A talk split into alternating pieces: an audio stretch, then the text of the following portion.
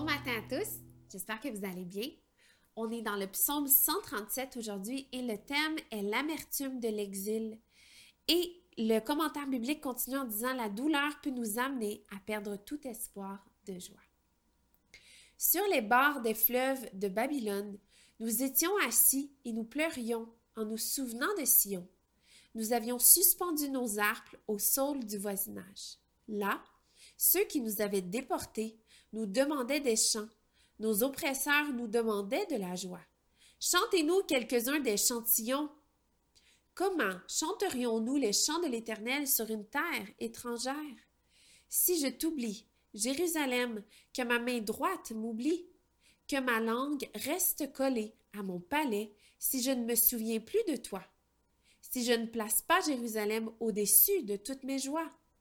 Éternel, souviens-toi des Édomites.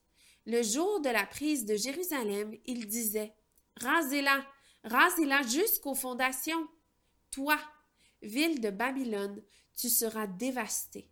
Heureux celui qui te rendra le mal que tu nous as fait.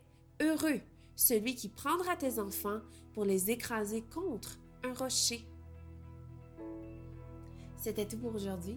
Je vous souhaite une belle journée et on se dit.